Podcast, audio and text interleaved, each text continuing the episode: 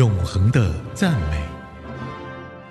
A.C. Gabriel 说：“一天一诗篇，烦忧离心田。”让我们一起来默想诗篇，学习祈祷，操练赞美。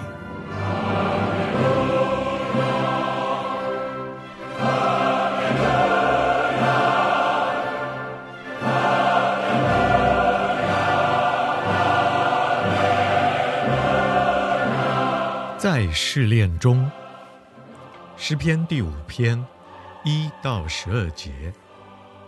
耶和华啊，求你留心听我的言语，顾念我的心思。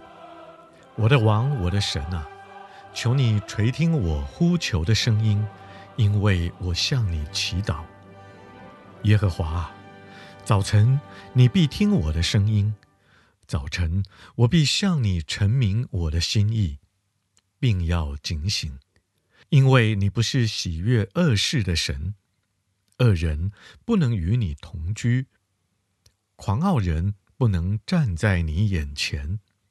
凡作孽的，都是你所恨恶的；说谎言的，你必灭绝；好流人血、弄诡诈的，都为耶和华所憎恶。至于我，我必凭你丰盛的慈爱进入你的居所，我必存敬畏你的心，向你的圣殿下拜。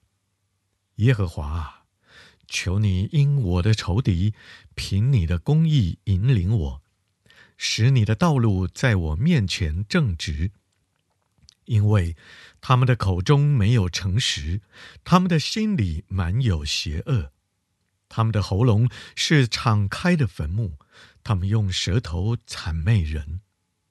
神啊，求你定他们的罪，愿他们因自己的谋，愿他们因自己的计谋跌倒。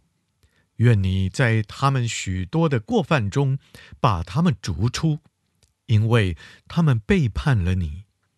凡投靠你的，愿他们喜乐。时常欢呼，因为你护庇他们；又愿那爱你名的人都靠你欢心，因为你必赐福与一人。耶和华，你必用恩惠如同盾牌，四面护卫他。在艰难的处境中，你做什么呢？有许多诗篇。经常是非常痛苦的经历中写成的。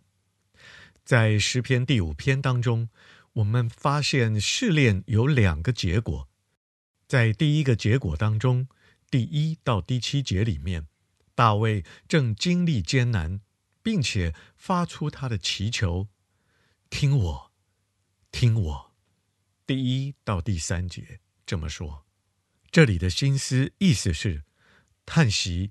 喃喃自语，呻吟，安静地表达出内在的感觉。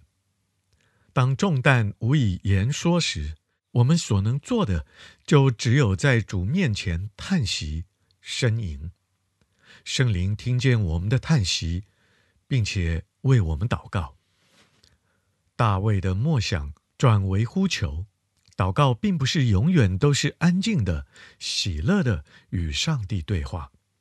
有时，祷告是与那些列阵攻击我们的权势征战。大卫如此祈求的理由是神的圣洁。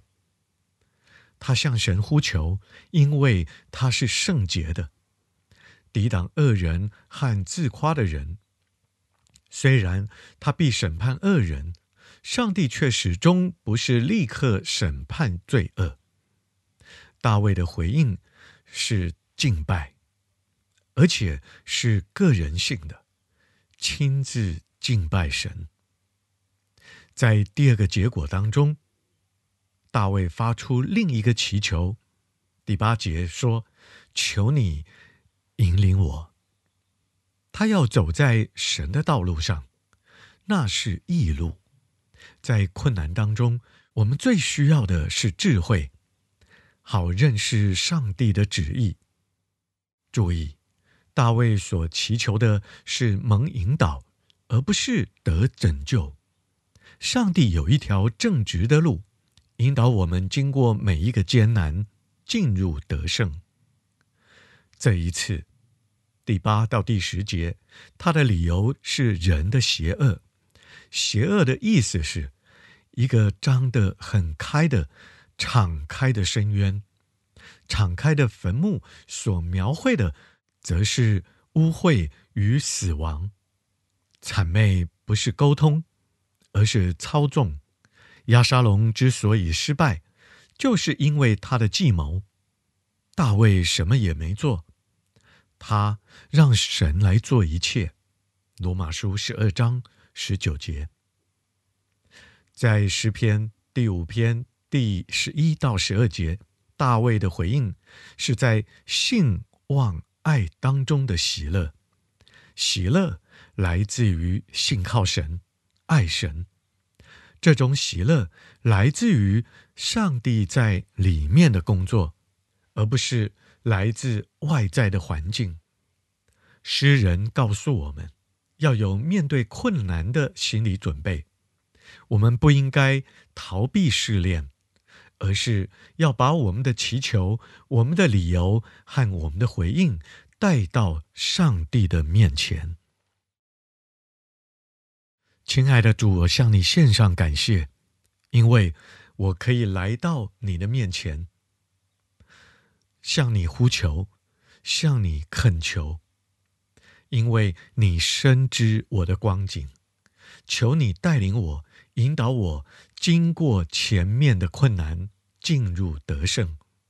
主，我将以信心、爱心跟盼望，专注在你的面前，祷告。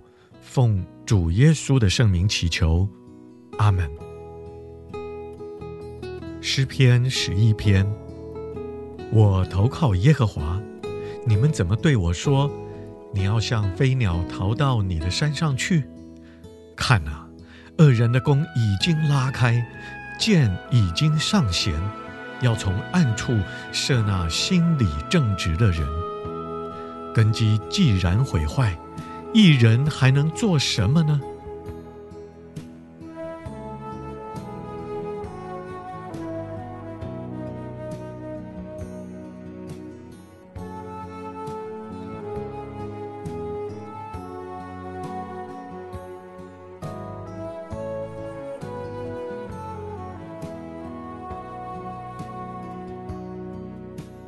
耶和华在他的圣殿里。